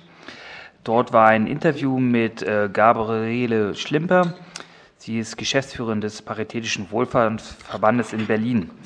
Sie macht äh, folgenden, glaube ich, wichtigen Punkt bei der Frage zum Gewerbemietrecht in Wohnungen auf. Und ich zitiere mal, was sie gesagt hat. Ein Großteil unserer Arbeit findet aber gar nicht im Büro, sondern unter anderem in Wohnungen statt. Die wir zum Beispiel für Menschen mit Behinderungen und psychischen Erkrankungen, Obdachlose, Menschen mit Suchterkrankungen oder Jugendlichen anmieten. Dafür gilt dann aber auch das Gewerbemietrecht und der Immobilieneigentümer hat ganz andere Möglichkeiten, was Mieterhöhung betrifft. Nun mal meine Frage. Wäre es juristisch möglich, solche Wohnungen aus dem Gewerbemietrecht herauszunehmen oder ihnen eine besondere Stellung zukommen zu lassen? Und ähm, wenn ja, wer könnte sowas machen? Wenn denn der politische Wille dazu da wäre. Es ist ja, es ist ja also muss ich mit Mikro oder geht es ohne? Ähm, ähm, es ist ja in der letzten Zeit immer mal wieder ange, äh, in, der, in der Öffentlichkeit von einem Mietendeckel für Gewerbemieten die Rede gewesen. Ähm, grundsätzlich geht das aber, also die Idee, ähm, die hinter dem äh, Wohnungsmietendeckel steckt, ähm, die ist nicht einfach so auf das Gewerbemietrecht übertragbar. Insofern kann man das nicht, ähm, äh, kann man diese Idee dann also im Gewerbemietrecht nicht fruchtbar machen. Aber man kann in der Tat, also was die die äh, Nutzung von, von Wohnungen durch, durch betreutes mhm. Wohnen oder sowas äh, im weitesten Sinne äh, für soziale, also, also so, diese Nutzung, das, da ähm, kann man schon mal drüber nachdenken, ob die Grundidee, die dem Mietendeckel äh, zugrunde liegt, nämlich dass beim Land Berlin die Kompetenz für, fürs Wohnungswesen liegt, also bei den Bundesländern im Allgemeinen, äh, grundsätzlich eben also auch beim Land Berlin, ähm, ähm, die kann man womöglich, also jedenfalls für diese Idee fruchtbar machen, dass man sagt, ähm, wir machen nicht nur ähm, eine Begrenzung der Mieten, sondern wir, ich sage jetzt eine beliebige Zahl, geben für alle Unternehmen, die äh, im, im Bestand mehr als 3000 Wohnungen haben, also geben wir die, äh, die Auflage, dass die etwa 1% ihrer Wohnungen für Beleg, also dass ein Prozent deren Wohnungen äh, belegungsgebunden sind. Die werden enteignet, Henry. Die kommen äh, weg. Ja, ähm, das lasse ich jetzt mal so stehen. Ähm, das ist eine andere Debatte. mein Gott, bringen wir nicht durcheinander. Also das, ähm, man, also es ist ja eine beliebige Zahl mit den 3000, mhm. ne? aber 1000. Also, ähm, aber sicherlich größere Unternehmen, das ist auch klar, die also sowas verkraften können. Ähm, also jedenfalls gibt, also diese Möglichkeit gibt es durchaus, aus, also nach meiner Überzeugung, dass man sozusagen aus der, aus der äh, Kompetenz ähm, des Landes Berlin im Wohnungswesen tätig äh, zu sein, eben nicht nur so also einen Mietendeckel ziehen kann, sondern auch ähm, sagen kann, wir, äh, wir machen solche Vorschriften für größere Wohnungsunternehmen. Aber das ändert doch nichts daran, dass das dann weiter Gewerbe wird. Also das klappt vielleicht für jemanden, der langfristig dann auf diesem Weg eine Wohnung für drei, vier Monate. Aber denn mit so Übergangswohnungen wie Neuland e.V. beispielsweise, die dann äh, Suizidprävention oder Borderliner in die Betreuung nehmen, die dann einfach so eine Wohngruppe haben, wo permanent Fluktuation herrscht da sind ja trotzdem, also das ist ja nicht, also es ist auch betreutes Wohnen, aber nicht im herkömmlichen Sinne, das ist ja ein Verein, der das betreibt, wo die Leute nicht mal polizeilich es, gemeldet sind. Es ist erstmal ähm, ähm, äh, eine Wohnnutzung. Das heißt also, ich habe erstmal sozusagen tendenziell ähm, die Möglichkeit, da Wohnungsmietrecht anzuwenden. Das ist das Erste. Das Zweite ist, wenn ich da eine Belegungsbindung mache, dann ist da eine Belegungsbindung drin. Also ich bin da als ähm, als Unternehmen nicht mehr frei mit, mit der Möglichkeit, da ähm, äh, Mieterinnen oder Mieter reinzusetzen. Das ist ja gerade die Kernaussage der, der Belegungsbindung, sondern dass ich da eben ähm, nur eine bestimmte Klientel reinsetzen darf. Bis dahin, dass ich die, also tendenziell auch vorstellbar, dass man sagt, also äh, dass da direkt eine, eine Zuweisung durch, durch ähm, die Bezirksämter erfolgt oder sowas. Mhm. Eine Nutzungszuweisung für bestimmte Wohnungen. Wäre dann eine Mischnutzung möglich dann bei sowas? Nee, also das ist halt das Problem. Also wir, man kann das eben nur bei, bei einer Wohnungsnutzung machen. Also bei einer, in dem Moment, wo ich da äh, eine Beratungseinrichtung in die Wohnung reinmache, bin ich draußen. Wie kriege ich das kombiniert? Ja, das kriege ich gar nicht kombiniert. Also das ist das Ärgerliche dabei. Also ich, ist mir schon klar, dass das also wünschenswert wäre, aber das kriege ich nicht in dieser Logik kombiniert. Ähm, das kann ich, da kann ich sicherlich, wenn ich womöglich, also wenn ich über andere Instrumentarien nachdenke, ähm, da fällt mir jetzt nichts Konkretes ein, aber ähm, dann ähm, komme ich da ran. Also das, das Problem ist ja, da, da äh, hatten Sie ja auch schon darauf hingewiesen, dass ich, wenn in dem Moment, wo ich eine, Sonder, eine rechtliche Sonderbehandlung von, von, Gewerb, äh, von sozialen Einrichtungen habe, ähm, sind die sofort weg vom Markt. Also haben die überhaupt keine Chance mehr, weil kein Vermieter ver ähm, vermietet an jemand, äh, den er nur schwerer rauskriegt. Das ist ja gerade der Sinn vom von, ähm, Zweckentfremdungsgesetz zu sagen, na, dann äh, verbieten wir einfach also jede andere als eine, eine klassische Wohnnutzung. Ähm, und das ist gerade der, der Sinn und Zweck von der Belegungsbindung, wo ich dann sage, also da gibt es Belegungsrechte des Landes. Ja, da hast du eben, da kannst du eben nicht mehr frei agieren. So, das ist die Idee. Es gibt noch, darf ich noch ergänzen? Also, äh, ich sehe ja gerade, was wir alles beschlossen haben. ähm, es gibt noch die Idee, sowas wie ein Generalmietermodell zu machen. Die Grünen haben das sehr favorisiert, äh, die Koalition hat das übernommen äh, und gleichzeitig einen städtischen Träger wieder für Gewerbemieten aufzubauen. Es gab es ja mal, ist ja leider alles verkloppt worden und ähm, es gibt natürlich städtische Gesellschaften, die auch auf Gewerbe äh, spezialisiert sind, aber die Idee ist schon zu überlegen, ob man da nochmal was Neues aufzieht und dann ein städtischer Träger als Generalmieter Räume anmietet für soziale Einrichtungen zum Mhm. Beispiel. Ähm, ich finde die Idee nicht schlecht. Das Problem ist nur, nichtsdestotrotz, du brauchst auch diesen Raum. Ja, du musst irgendwie an den Raum kommen. Wenn du ihn nicht beschlagnahmst, musst du ihn halt mieten. Und, äh, und wenn es nicht schon dein eigener ist, deswegen kommt man auf die Idee, das aufzubauen, aber muss ja auch dann gebaut werden, bleibt es erstmal für den Zwischenschritt ein Problem. Wie gesagt, beschlossen haben wir das als Option, als ähm, Perspektive, aber das ist sicherlich keine Sache von heute auf morgen. Das ist doch, ich sehe gerade September 18. Schon Jahr. Beschlossen, aber ist noch nicht fertig gemacht. Ja. Mhm. Ich würde noch, okay. ich würd noch eins gern ähm, äh, zu Gabi sagen, weil also ich glaube, das Problem, also wie grenzt du da Großunternehmen ab, das gibt es gar nicht. Das ist ähm, aus meiner Sicht ein Scheinproblem, weil ähm, Großunternehmen haben eine ganz andere Verhandlungsmacht. Schon jetzt am Markt. Also so dass die Jetzt können haben wir mal die, viel weniger. die, die ähm, ja, sie machen sich also über die Preise oder so schon die Vermieter mittlerweile gefügig. Also die kommen, also Großunternehmen kommen mit ihren Mietverträgen an und nicht umgekehrt. Okay. Ja. Ähm, also da, also insofern, also ist das jetzt äh, nicht so wild aus meiner Sicht oder wäre das nicht so wild. Das heißt, du könntest eine Regelung für alle machen, Genau, ohne dass man dir vorwirft, du würdest Großunternehmen dann auch würde ich jetzt spontan sagen. Okay. Okay, ähm, wir haben jetzt hier schon so anderthalb Stunden auf dem Podium hin und her geredet. Ähm, ich möchte Ihnen natürlich auch hier im Publikum die Möglichkeit eröffnen, Fragen zu stellen oder Anregungen zu machen und würde sie dann einfach dran nehmen und dann gucken wir, wer die beste Antwort hier auf dem Podium liefern kann. Ähm, mich hatte vor kurzem eine Antwort der äh, Senatsverwaltung auf eine schriftliche Anfrage etwas irritiert, sagen wir mal. Äh, da ging es um den Abriss des Karstadt-Hermann-Platz, also die, die Pläne. Und da war in der Antwort stand drin, dass man ja in dem Milieuschutzgebiet äh, auch äh, das äh, Gewerbe schützen könnte. Das, Ich weiß, welche Stelle du meinst. das hatte ich damals nicht verstanden, ich hatte es dann nicht weiter verfolgt. Ich glaube, es ein Lapsus ist. Okay. Äh, Da steht, entweder fehlt da irgendein Satz, der rausgefallen ist oder irgendwas. Also ich weiß genau, was du meinst. Ich Ja. habe da auch nachgefragt, was die meinten. Weil ich glaube, da fehlte der Zwischenteil, es wäre wünschenswert, dass in Zukunft Folgendes möglich wäre. So.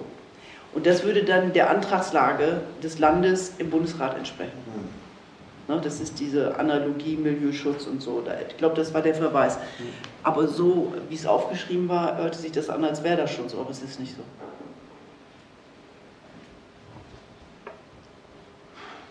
Weil der Karstadt ist wichtig im Hermannplatz. Also. Kommt auch nicht weg, noch.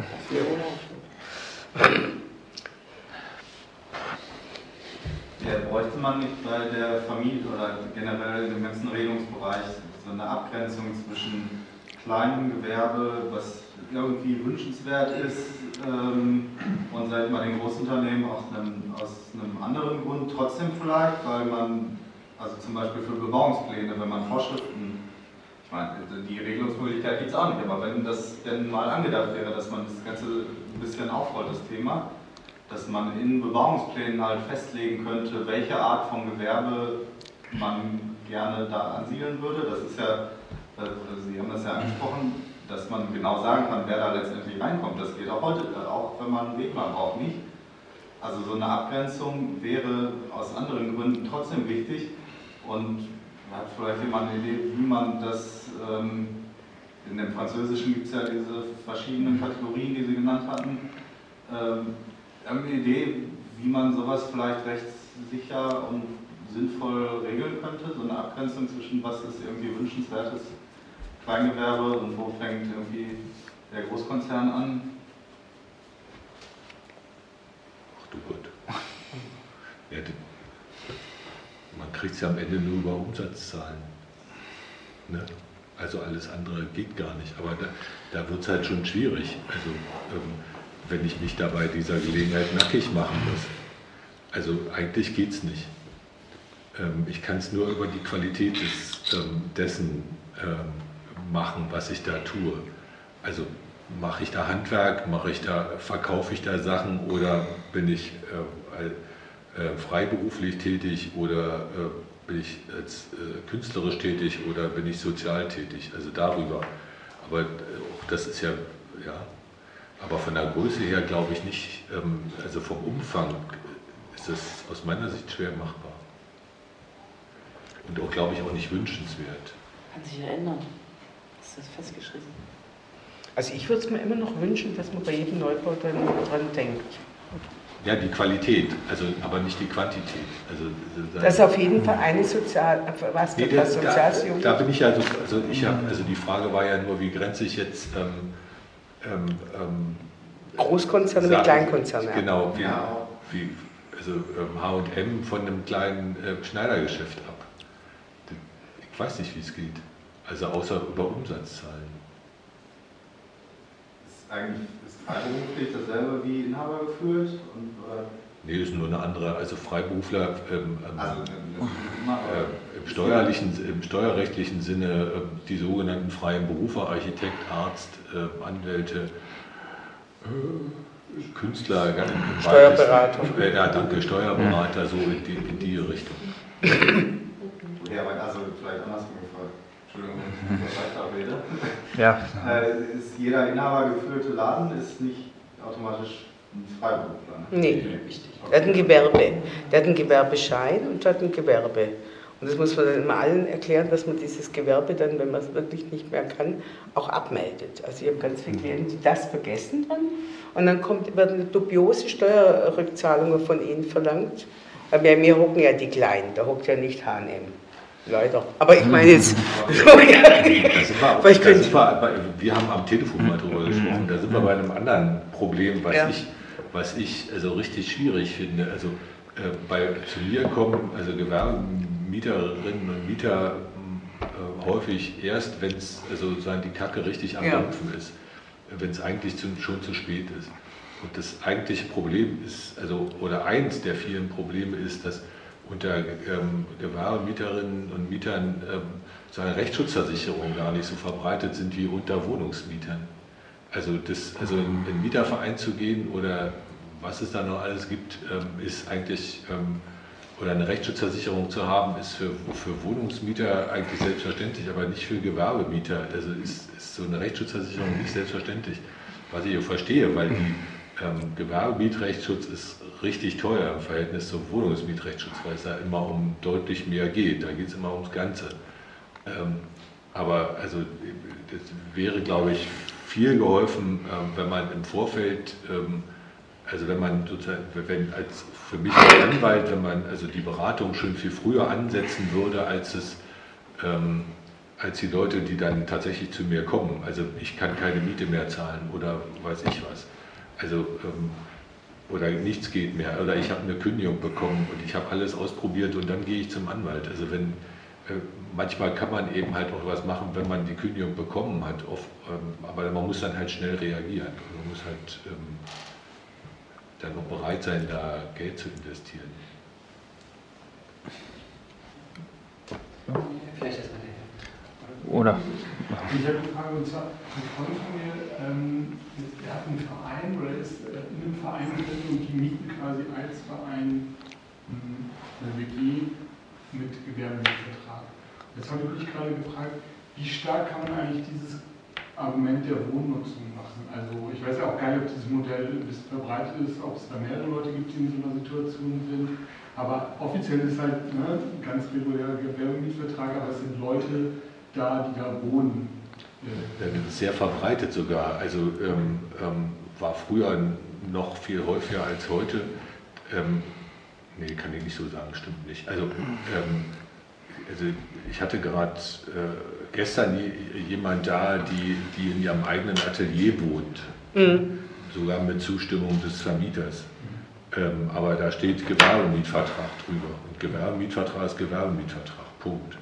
Also wenn ich nicht ausdrücklich äh, die Geltung von Wohnungsmietrecht vereinbart habe, dann gilt Gewerbemietrecht. Punkt. Das heißt, es Ganz muss brutal. festgelegt sein. also es muss vereinbart sein. Im Idealfall ähm, schriftlich im Vertrag. Theoretisch kann das auch mündlich irgendwo vereinbart sein, ähm, was aber immer schwierig wird nachzuweisen. Im Idealfall steht es halt im Vertrag drin. Das ist, ähm, ähm, viele machen das dann irgendwie per Handschlag nebenbei und ähm, dann hat man hinterher das Problem, das nachzuweisen. Mhm. Also die, die kenne ich auch, die mhm. Maler. Äh, also hier im Prenzlauer. Berg hat es ganz viele von denen. Also genau das, was äh, Sie vorher erzählt haben. Das ist ein Riesenproblem, wenn die dann merken, sie können von jemand anders mehr Geld verlangen, dann verliert derjenige nicht nur seine Gewerberäume, sondern auch seine Wohnung. Passiert gerade hinten in der ja, das ist, also, das hatte ich die, ich, ich sag mal, die Sache ist ja nicht neu. Also, das hatte ich 2000, war so ein richtiger Schwung hier, wo das war, wo die Leute dann richtig, so kleine Künstler richtig rauskündigen. Wir reden ja nicht, das ist ja schon lange hier passiert, dass man solche Leute rausgedrängt hat, die in ihrer Wohnung gelebt und gearbeitet haben. Also, ähm, die hätten sich ja auch gar nicht, ehrlich gesagt, zwei Wohnungen leisten können weil es kam nicht so viel rüber. Ja? Die hätten sich nicht, die haben im Atelier sozusagen auch geschlafen, ja? gegessen und alles. Ja? Meine Kollegin hat eine Frage. Ich würde auch sozusagen interessieren und frage mich nur, also äh, aber sozusagen nur gesponnen, gibt es denn sonst irgendwie andere Möglichkeiten, wenn es sozusagen so schwerfällt, ähm, auf der Seite erstmal nur der Vertrags- oder, oder des Vertragsrechts, des Gewerberechts irgendwie Änderungen zu schaffen, sowas wie Vergünstigungen, also dass es sozusagen Anreize gibt für Vermieter, ähm, also dass sozusagen an bestimmte Vereine oder irgendwie zu einem bestimmten Preis ähm, mein, mein, meine Wohnung, Quatsch, mein Gewerbe zu vermieten, weil ich dann sozusagen vielleicht eine Form von Abschreibung steuerlicher Art oder sowas sozusagen auch geltend machen kann, Gäbe es so, so Möglichkeiten, dass es sozusagen auf einmal doch wieder interessant wird, wenn ich einen bestimmten Teil meiner Gebäude sozusagen vermiete und dem, Gemein, dem Gemeindewohl sozusagen etwas zurückgebe? Das war beim Steuerrecht keine Ahnung, hätte ich gesagt, aber warum nicht? Also als spontan und also das wäre eine Idee, als Bombo. Also wenn der Vermieter nachweist, dass er nur 8 Euro den Quadratmeter nimmt und eine gemeinnützige Organisation oder sozialen Träger hat, der den Nachweis hat, er das einreichen kann, dass er dann da auf dem Stand auf die Miete steuerliche Vorteile kennt. Genau. Also ich, ich habe hab auch keine Ahnung. Ja, wäre die Idee, klar. Ähm, ähm, Nur mal fragen. Weil man das wäre ein Bonbon. Das würde er dann vielleicht machen. Also ich würde ja jemand aus einem bestimmten Ausschuss. Ja, ich würde mal unsere Steuerleute fragen, ob die. Ja. Ich habe das noch nie gehört, also jetzt als Idee, äh, ob die das schon mal diskutiert haben oder was dafür oder dagegen spricht oder so. Weil ich habe auch nicht ganz verstanden, Warum kann man jetzt nicht ein Gesetz machen, was alle verpflichtet, die eine Baulücke schließt, im Erdgeschoss eine Gewerbefläche zur Verfügung zu stellen? Ja, kann man machen. Gesetz. Ist jetzt nicht ausgeschlossen. Gesetz. Das ist ein Gesetz gemacht. Das ist aber also Bundeskompetenz. Das, das ist Bundeskompetenz, das ist nicht Landesgesetzbuch. Okay, das war das Problem. Okay, das, ich hab, weil es hieß nur. Also der Bezirk kann im Grund gar nicht machen. Ich würde jetzt noch, noch einen Gedanken von dir noch weiter aufnehmen. Also man kann äh, also sozusagen weiterspinnen wollen. Also man kann womöglich darüber nachdenken. Ich weiß nicht, ob das in der Praxis eine Rolle spielt, aber Landesgarant, also Garantien des Landes, sage ich mal, ähm, aussprechen. Also ähm, dass man eine Bürgschaft als Land für bestimmte Träger ausspricht und sagt, ähm, ähm, wir, wir bürgen für die, also ähm, dann ist sozusagen, bin ich als Mieterin oder Mieter für den Vermieter ähm, womöglich attraktiver, weil ich ähm, sicher sein kann, wenn da, es da Mietausfälle gibt, dann ähm, äh, steigt das Land Berlin ein. Naja. Ich bin da zynisch, es geht auch gar nicht um Moment, wie? Mietausfälle, die hypothetischen, Aber- sondern immer auf den Preis zahlen. Wir zahlen alle Es korrekt. geht um die Miethöhe, ne? das ist das genau. Problem. Also du kannst natürlich diesen Vermietern, ja. den Gierigen und auch den anderen, du kannst das Geld hinterher tragen in Säcken, da haben wir nichts gegen. Äh, Das Problem ist, äh, ob man das machen will. Also die Träger haben normalerweise Sätze, ne? mal, du hast eine Trägerwohnung, hast du einen Satz, XY für Miete. Und jetzt kannst du den natürlich verdoppeln, kannst du machen. Dann wird fast jeder Vermieter auch seinen Preis verdoppeln, ist ja logisch.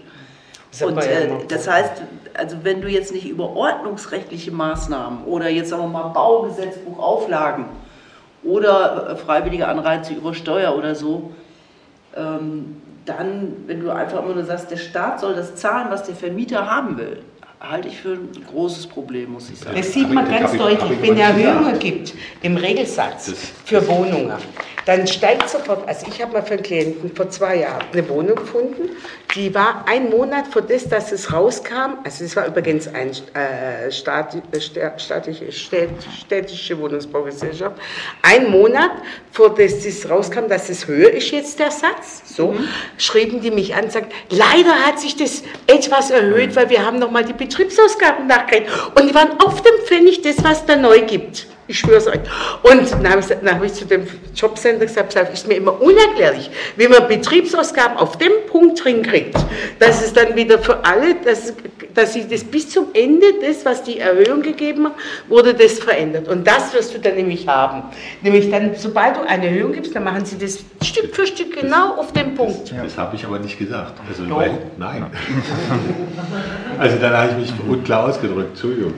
Äh, also äh, ich, ich glaube schon, also es gibt schon den einen oder die andere äh, Vermieterin, die durchaus bereit ist, also auch ein bisschen weniger ähm, ähm, zu nehmen, äh, wenn, wenn, wenn er oder sie sich sicher sein kann, dass ähm, in den nächsten fünf Jahren auch das Geld rüberkommt. Also ich sage mir das Ähm, groß. Im Moment und, ja auch und ähm, die, sozusagen, dass äh, viele, viele Träger ähm, können eben halt ähm, nach meiner Erfahrung nicht so lange planen, weil sie halt mit ihren, weil nicht? Das stimmt nicht. Also es gibt kaum Träger, also es, das gibt es nachweislich kaum Träger, die irgendwie Schulden haben bei irgendeinem Vermieter. Also das ist wirklich, also ich, ich arbeite ja seit Jahren im Jugendhilfeausschuss, das wäre mir ja mal zu Gesicht bekommen oder wir hätten wir als Thema gehabt. Das ist überhaupt nicht. Also es gibt, also Caritas ist ja ein großer Träger. Da kann, das hilft nichts. Also Bürgschaften vom Landwirt was dazu bereiten, dass die sagen, na ja, dann erhöhen wir noch ein bisschen und lassen wir die noch ein bisschen zahlen und so. Also das würde überhaupt nichts bringen, weil die wissen ja, dass große Träger nicht so Das war schnell. jetzt nur so eine Idee. Dann. Genau, das ist, nee, das ist eine, nee. Und die Kita hat zum Beispiel Sätze, ne? die sind nur nicht sehr hoch, das ist das Problem. Ja, genau. Die kannst du natürlich erhöhen, muss man wahrscheinlich auch. Aber du hast immer, der Zug dagegen ist, okay, ne? und so schraubt sich das dann hoch. Deswegen glaube ich schon, man muss also mit Eingriffen auch äh, operieren. Und ich weiß jetzt nicht genau, wie ansetzen, aber ich glaube schon, dass man Auflagen machen muss äh, für bestimmte Sachen. Ja, das solltet ihr stringendst. Ja, aber Okay. das ist wahrscheinlich alles Bundesrecht. Ne? Also beim Baugesetzbuch, was du vorgeschlagen hast, ist Bundesrecht, Bundesbaugesetzbuch. Ähm, Sie hatten sich gemeldet und Sie? erstmal? Äh, Ich glaube, ich habe eine Frage an Frau Gottwald. Sie hatten vorhin gesagt, die Wohnungsbaugesellschaften seien angehalten, Gewerbezeilen und äh, Träger einzunehmen. Ähm, Also wirklich angehalten, also es ist keine Verpflichtung und Ich weiß es ehrlich nicht- gesagt nicht genau. Mhm. Äh, Okay. Also ich mein Stand ist, dass man das planen wollte. Ich weiß nicht genau, wie der Stand ist. Also ich weiß, es geht in diese Richtung. Man will äh, in, den, in den Erdgeschosszahlen die, diese Mischung von Gewerbe, sozialen Trägern und ich, ich kann jetzt nicht schwören, ist es schon Auflage? Äh, müssen wir das jetzt noch in die Kooperationsvereinbarung aufnehmen? Dann ist es sozusagen politische Auflage. Ja, da, ich bin mir echt nicht ganz genau sicher, wie der Stand ist. Weißt du, da geht's hin. Weißt du das, Lukas? Auch nicht, ne? Ich glaube, da gibt es noch keinen Stand. Das wird ja, da steht zwar September 18 drauf, weil es von dann ist, aber das wird im Juni jetzt erst äh, beschlossen. Und Wie im Juni nächstes Jahr, 20. Bei 19 haben wir schon. Letzten Juni Wurde es beschlossen? Wurde es beschlossen und die Kooperationsvereinbarung, wo das eigentlich dann rein müsste, ich habe gestern noch was drüber gelesen, die wird zum Jahresende gemacht. Ja. Aha. Aber es gibt schon bei den Landes... Also ich weiß, bei der Gebobak gibt es direkt eine Ansprechpartnerin, die da auch guckt und die da auch wirklich sozialverträgliche Mieten haben teilweise. Ich weiß, bei der GESO Bau kann man es versuchen, aber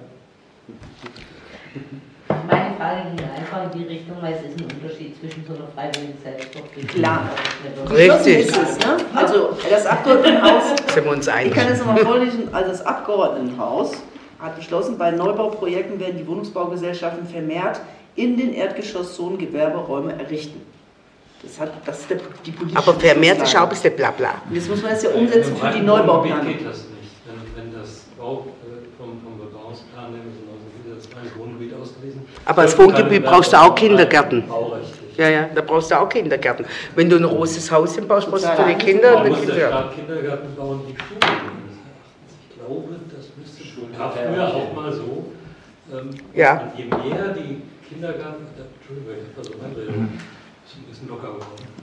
Äh, so, je mehr die, äh, die Kindergärten ja auch äh, richtigerweise gedacht werden als Teil des gesamten Bildungswesens, äh, müsste man wahrscheinlich in die Richtung gehen, wirklich auch Kindergarten, Kindertagesstätten äh, staatlich zu errichten, genau wie Schulen. Okay, Sie hatten sich gemeldet und dann noch meine Kollegin. Schultern. Ja, sehr ein allgemeiner Kommentar. Also, ist mein Name. Ähm, also, ich bin hier reingegangen in die Veranstaltung, dachte mir schon, ja, Gewerbemietrecht, da kann man auf Landesebene wahrscheinlich wirklich nicht viel tun.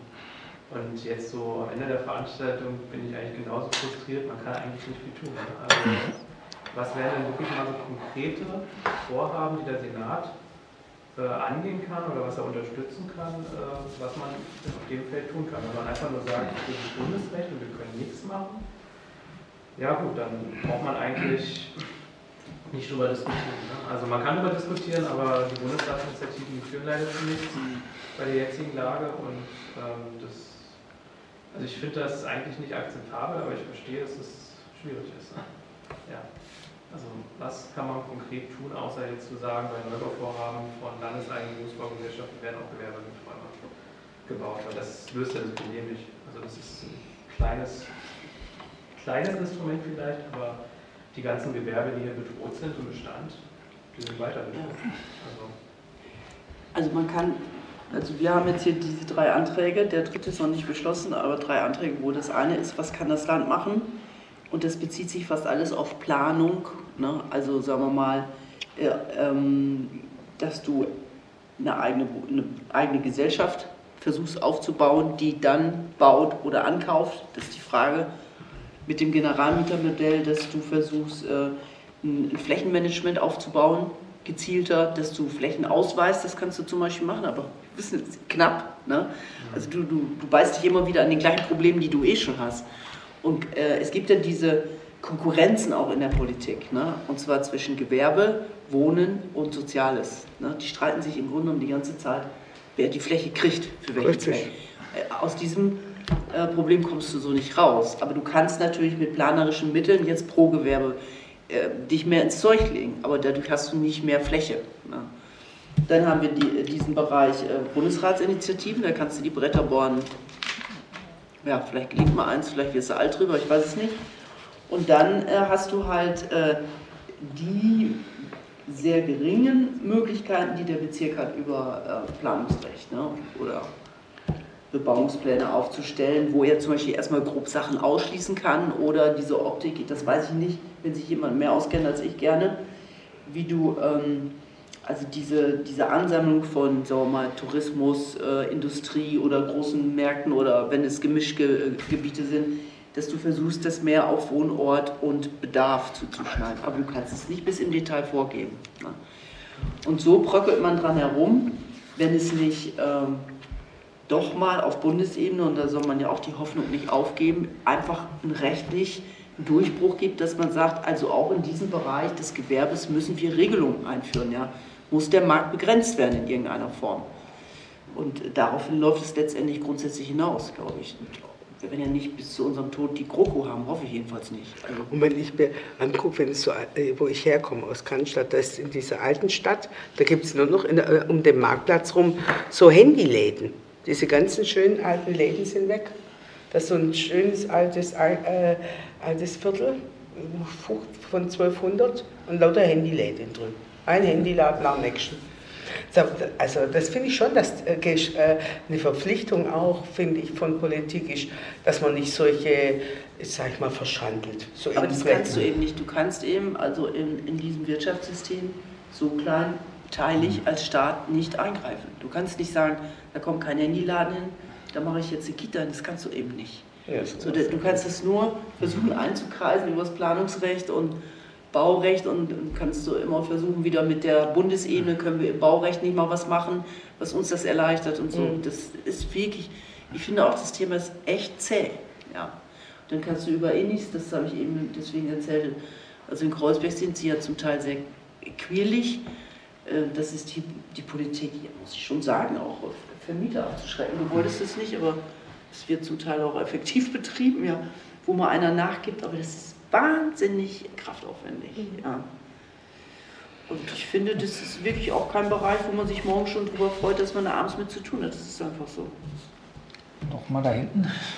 Ich wollte mich nur noch ergänzen, dass ich von dem Brockhaus weiß aus Kreuzberg, dass es bei den städtischen Wohnungsbaugesellschaften schon das Problem gibt, dass sie nur zu einem bestimmten Prozentsatz, ich weiß den nicht genau, Gewerbe tragen dürfen. Also sozusagen ihre Aufgabe nun mal ist, sich sozusagen um Wohnungen zu kümmern. Mhm. Und deswegen gab es bei einem Vorkaufshaus, wo die Hälfte des Hauses quasi Gewerbe ist, ähm, ein bisschen Rücksprung und haben gesagt, wir können das Haus eigentlich gar nicht halten, weil das sozusagen für uns zu viel Gewerbeflächen ausweist, auch wenn die zum Wohnen genutzt sind, weist das das allein schon aus. Das ist nicht unsere Aufgabe und das ist, dafür sind wir nicht geschaffen als städtische Wohnung. Mehringen 67, ne? Mhm. Ja, da gab es noch mehrere Probleme. Da hat ja auch die Wirtschaftsbehörde gesagt, sie geht da rein und die hat dann mit dem umgekehrten Argument Probleme gekriegt, weil auch Wohnen drin war, konnte sie keine Wirtschaftsförderung machen. Da ist das Ding dann irgendwann Platz. Ähm, also ich weiß, dass es immer, immer auch äh, Gewerbeanteile geben kann bei Vorkauf, aber ob die jetzt quantifiziert sind, kann ich dir nicht sagen. Also ich hatte mit so einem Fall bis auf diesen Mehringdamm äh, nichts zu tun. Da ist es aber auch kompliziert, weil im Gewerbeteil wohnen die Leute. Hm, ja. Schon immer aber. Und, und deswegen äh, war, das, war, das, etwas quer. Und ich habe um die Ecke da gewohnt, deswegen weiß ich das genau, wer da gewohnt hat. Haben, da war das wie ein Gemischtwarenladen. Mhm. Es gab Gewehr, also da, das war einfach in Kreuzberg in den 80er so. Da gab es riesige leere Fabrikhallen und da sind Menschen eingezogen. So war das und haben die unterteilt und haben das bewohnt, weil das war leer. Das haben die besetzt oder sonst was, ja. Es gibt auch noch Probleme, also zum Beispiel jetzt ähm, Lause, äh, 10 ist diese Straße richtig laut? Lausitzer. Erstmal noch diese Lausitzer Straße 10, ja. Äh, ein Riesengewerbehof, der, der, äh, dem gehört, der gehört Tecker. Und da sind auch Wohnungen drin. Ne? Also ein Teil, der kleinere Teil. Und äh, den hat der Tecker mal gekauft, ich glaube für 2,3 Millionen vom Bezirk. Vor 10, 12 Jahren, ich weiß nicht genau. Und jetzt will er den wieder verkaufen für 20. Ja. Und äh, das kann natürlich keiner kaufen. Und da geht es auch um diese Frage, kann man mit Wirtschaftsförderung da irgendwas machen und dann waren wieder die Wohnungen im Weg und über Wohnung kann man nichts machen, weil es mehrheitlich Gewerbe ist. Und, äh, und das ist so schade, ne, weil diese Gewerbehöfe, die sind so schön und normal ist es so, dass sie verkloppt werden und dann werden da Lofts reingebaut, ne, wo dann Gewerberaum in Luxuswohnen umgewandelt wird. Was wir auch fordern, dass man das sein lassen muss. Äh, ich glaube, eine Sache, die das Land auf jeden Fall machen kann und auch muss, auch wenn das kurzfristig äh, nicht helfen wird, ist äh, Studien machen über Mietpreisentwicklung und also was für ein Gewerbemietspiegel. Weil die Bundesregierung sagt ja jetzt die ganze Zeit, äh, das ist vielleicht das Problem von drei Straßen in Kreuzberg und fünf Straßen in Prenzlauer Berg, aber es gibt, kein, mhm. äh, es gibt keine Erkenntnis, dass das ein flächendeckendes Problem ist und dass man da äh, handeln muss. Und so ähnlich war es ja auch beim, beim Wohnungsmietrecht vor 15, 20 Jahren, wo gesagt wurde, das ist so ein ganz kleinteiliges Problem, vielleicht hier und da, aber es gibt keinen Grund zu handeln. Deshalb muss das Land ausführlich darstellen und Studien machen und äh, so weiter und so fort und vielleicht einfach mal, auch wenn der rechtlich keine Wirkung hat, einen Gewerbemietspiegel aufstellen und das langfristig fortführen, damit man sieht, wie die Entwicklung ist und wo die Probleme sind, weil ich glaube, vorher wird die Bundesregierung äh, nichts, nichts machen. Hinterher vielleicht auch nicht, aber. Äh, aber mit Angebotsmieten. Ja, ja weil. Also so ganz stimmt es nicht. Also in München ja. hat zum Beispiel der Stadtrat, der war von der SPD, ganz klar bestimmt, wenn die für 100.000 Einwohner gibt es ein Haus, wo Jugendamt bla bla bla bla bla, bla drin ist, also Wohngeld äh, G2 und sonst was. Und das hat er durchgezogen. Bei jedem Neubau weiß jeder, der da neu baut in München, er muss doch so ein kleines Haus dazu bauen für soziale Sachen und für AG2, für Wohngeld, für Kindergeld und, und, und. Und das hat er wirklich durchgekriegt und durchgezogen. Nicht wie bei uns, ein Riesenkomplex ALG 2. Also weil, wo ich schon sauer war, dass da noch die, bei uns noch die Jugend damit reingemacht worden ist. Ein Riesenblock für das, sondern einzeln in 100.000 Dinge hat er das eingeteilt. Ein sehr spannendes Projekt. Man muss auch mal über unseren Stand gucken und hat damit auch durchgekriegt, dass eben soziale Sachen und Kindergärten damit auch mit drin war. Mit diesen 100.000 ist der Bedarf und so und so. Und dass wir das nie angefangen haben, das liegt an unserer Politik, weil wir nicht über unseren Stadtrand rausgucken und uns immer noch vereinzelt um irgendeine Menge am 67 kümmern oder und so weiter. Aber wir gucken nicht großflächig. Und da muss ich sagen, dieser, wenn ihr den gesehen hättest, den hätte es furchtbar gefunden, das erste Mal, wo ich den gesehen habe, habe, der sieht aus wie so ein Dandy, aber der ist super klug. Also der macht den Mund auf und du denkst dir, wow. Und der hat es mit viel Intelligenz und Klarheit durchgesetzt. Und das in so einer bayerischen, sage ich mal, so was Sozialistisches durchzogen, sage ich jetzt auch mal. Also das, und hier passiert nichts, hier passiert bloß Chaos in kleinen Stellen. Wir müssen auch mal ein bisschen Großfläche in die ganze das traut sich hier keiner. Die, die, Ach komm, hier hat man die Jobcenter gebaut, man hat alle gesagt, man soll es in kleinen Viertel machen. Nee, hat man nicht gemacht, man hat das riesen Jobcenter, so klasse. Und nicht kleinteilig. Okay, Sie hatten sich ja. gemeldet. Ja. So. Ich habe mich jetzt gerade gefragt, wie unflexibel eigentlich inzwischen Förderinstrumente sind wenn das nicht gefördert werden kann, weil es eben jetzt nicht hauptsächlich Wirtschaft ist und nicht Wirtschaftsförderung sein und wenn das nicht gefördert werden kann, weil es eben äh, quasi zu wenig Wohnen ist, um Wohnen zu fördern, da frage ich mich dann irgendwie, also wie unflexibel sind eigentlich inzwischen diese Förderinstrumente zugeschnitten, wenn der Senat selber nicht mehr hingehen kann und sagen kann, ich fördere ein Gemischtwarenprojekt, sage ich jetzt mal, ähm, auch wenn es jetzt in keinen der einzelnen Haushaltstöpfe so ganz genau reinpasst, dann kommt eben aus, also ähm, das habe ich mir jetzt gerade gefragt, wenn quasi die eigenen Regularien der, der, der öffentlichen Förderung offenbar schon so gestrickt sind, dass sie Dinge verunmöglichen. Ich vermute, dass das viel mit den EU-Marktregeln zu tun hat. Na gut, das hat aber München das gleiche Problem. Der ja trotzdem. Ich weiß es wirklich nicht. Man muss sich das dann im Detail angucken. Ich habe das nur gehört, mhm. dass es da, mhm. das ging nicht, das ging nicht. Und äh, woran das genau äh, liegt, weiß ich nicht. Ich habe es nur von diesen beiden mhm. Beispielen äh, gehört, jetzt, wie regelhaft das ist bei Ihnen. Ich habe noch eine kurze Verständnisfrage zum Anfang. Äh, Ihr Vermieter ist das erzbischöfliche mhm. Ordinariat. Und der hat gesagt, so, unser quasi, also ihre, Ihr Konzern hat gesagt, äh, Sie Konzern ist das nicht, aber Zeit. Naja, man muss dazu sagen, die haben ein Studentenwohnheim oder Schülerheim im hinteren Teil angefangen, das 5 Millionen Euro kostet hat.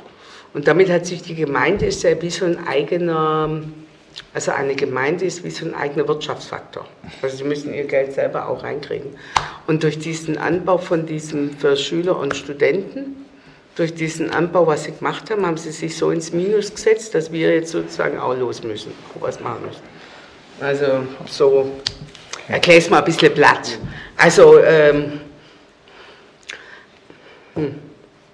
aber es ist auch, wir finden auch keine Räume für unsere JMD und, und für unsere Migranten.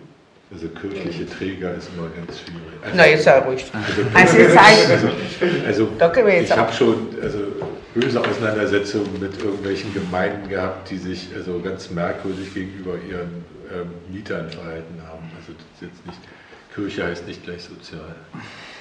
Na, wir schon. Ich, also gerade wir schon die Lebenstraße. Das heißt nicht gleich, also ich habe jetzt nicht ungleich gesagt. Ja, ja. Aber jetzt muss ich mal wirklich sagen, also wir hatten ja einen Piraten hier im BVV, der gesagt, nichts an kirchliche Mittel an Kirchen, aber Ausnahmen. Renate, ja da, die Caritas und dann noch die Und dann war, hat ihn keiner mehr ernst genommen. Also wenn, wenn man da wirklich mal so Einrichtungen anguckt, dann ist man schon begeistert. Sie dürfen gerne mal einen Tag bei mir sein.